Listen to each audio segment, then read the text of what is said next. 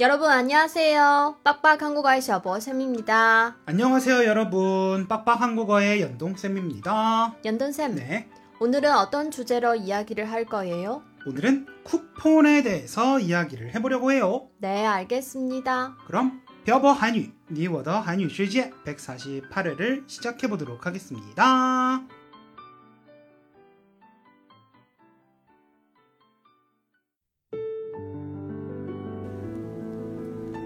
跟朴博学韩语，请在淘宝搜索店铺“朴博韩语”查看课程详情。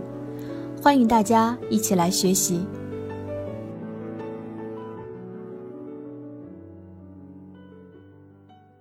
태태씨 제가 지난달에 중이염에 걸려서 엄청 고생했던 거 알죠?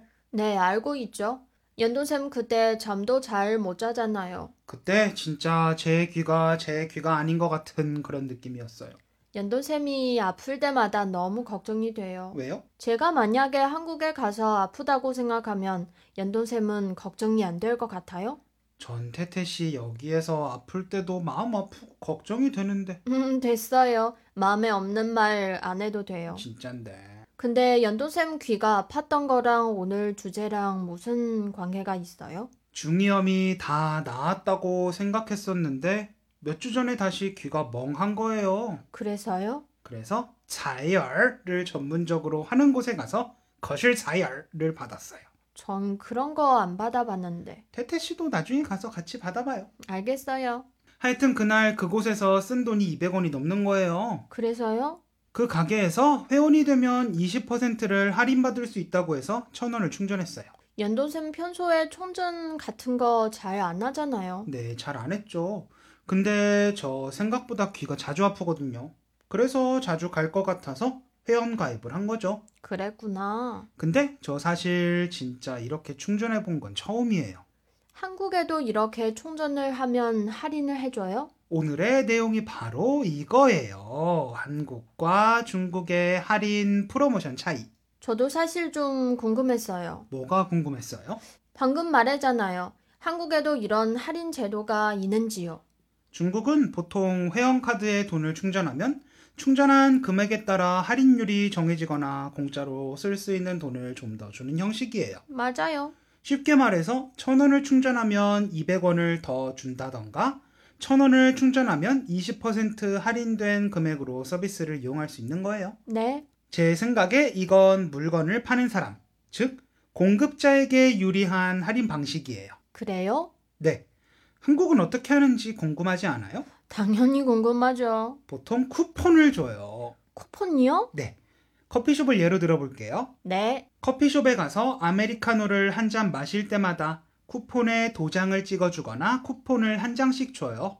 그 쿠폰을 10장 모으면 아메리카노를 공짜로 한 잔 주는 거예요. 아, 저희가 자주 가는 식당에서도 쿠폰을 주잖아요. 네. 그 쿠폰으로 소고기나 두부, 음료수를 바꿔서 먹을 수 있어요. 아, 한국은 그렇게 하는구나. 네. 이건 사실 일본에서 많이 사용하는 방법이라고 해요. 이건 소비자가 좀 더 유일한 방법이죠. 근데 왜 소비자가 더 유리한 방법이에요? 만약에 제가 A라는 커피숍에서 회원 가입을 하고 돈을 충전했다고 칠게요. 그러면 다른 커피숍에 가면 A 커피숍에서 받을 수 있는 혜택을 못 받겠죠? 그거야 당연하죠. 그런데 쿠폰은 써도 되고 안 써도 되니까 제가 가고 싶은 곳에 가서 커피를 마셔도 되죠. 아이 커피숍에 가서 마시면 되잖아요. 왜 다른 커피숍에 가서 마셔요? 매일 같은 곳에 가서 커피를 마시지 않고 다른 곳에 가서 마시는 상황이 생길 수 있잖아요. 안 그래요? 음, 그렇긴 하네요. 그리고 다른 커피숍에서도 어차피 쿠폰을 주기 때문에 오늘은 이 커피숍, 내일은 저 커피숍, 모레는 저기 다른 커피숍 이렇게 옮겨 다니면서 마실 수 있기 때문에 제가 선택할 수 있는 선택권이 많아져요. 연돈쌤 말을 들어보니 충전을 하는 방식이 소비자들에게 불리한 것 같네요. 그래서 전 충전을 절대 안 했어요. 음, 그런데 어차피 자주 가는 곳이면 단골 손님이 되어도 나쁘지 않겠다 생각해서 회원 가입을 했죠. 연돈쌤 이제 중국의 방식에 점점 익숙해지고 있는 것 같아요. 저도 그렇게 생각해요. 근데 한국은 쿠폰으로만 이런 할인 행사를 해요? 아, 물론 아니죠.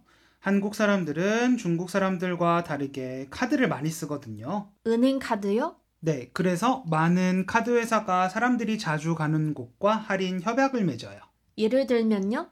대형마트나 커피숍, 영어관 등 사람들이 자주 가는 곳에서 이 카드로 결제를 하면 할인을 해주는 거죠.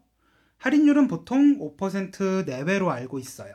그렇구나. 은행의 카드마다 할인을 받을 수 있는 곳이 다르거든요.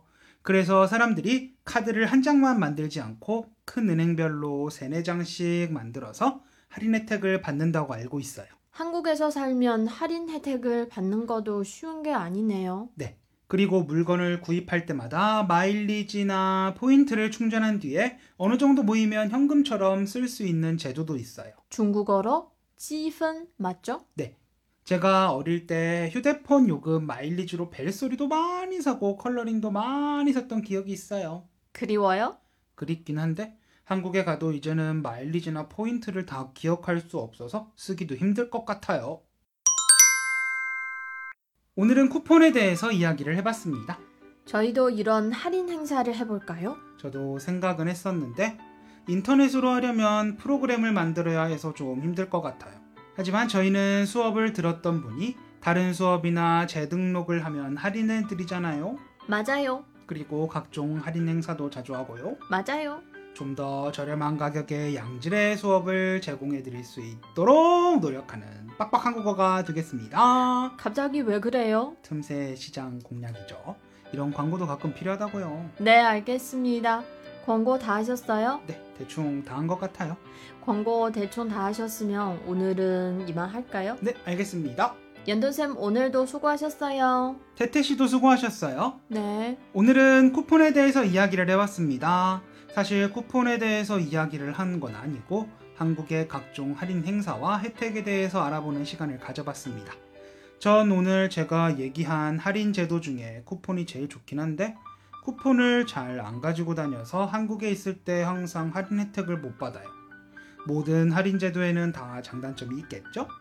여러분들은 오늘 언급된 내용 중에 어떤 할인 제도를 선호하시나요? 오늘은 여러분들이 좋아하시는 할인 제도와 그 이유를 댓글에 남겨주세요. 그리고 댓글에 여러분들이 듣고 싶으신 주제에 대해서 남겨주시면 주제를 선정할 때 적극 참고를 하도록 하겠습니다. 그럼 오늘 내용은 여기까지 할게요. 네. 지금까지 빡빡한 국어의 샤버쌤과 연동쌤이었습니다. 들어주신 분들 감사합니다. 다음에 봐요. 안녕! 今天的文字版在微信公众号“漂泊韩语”上回复本期标题“积分”获取。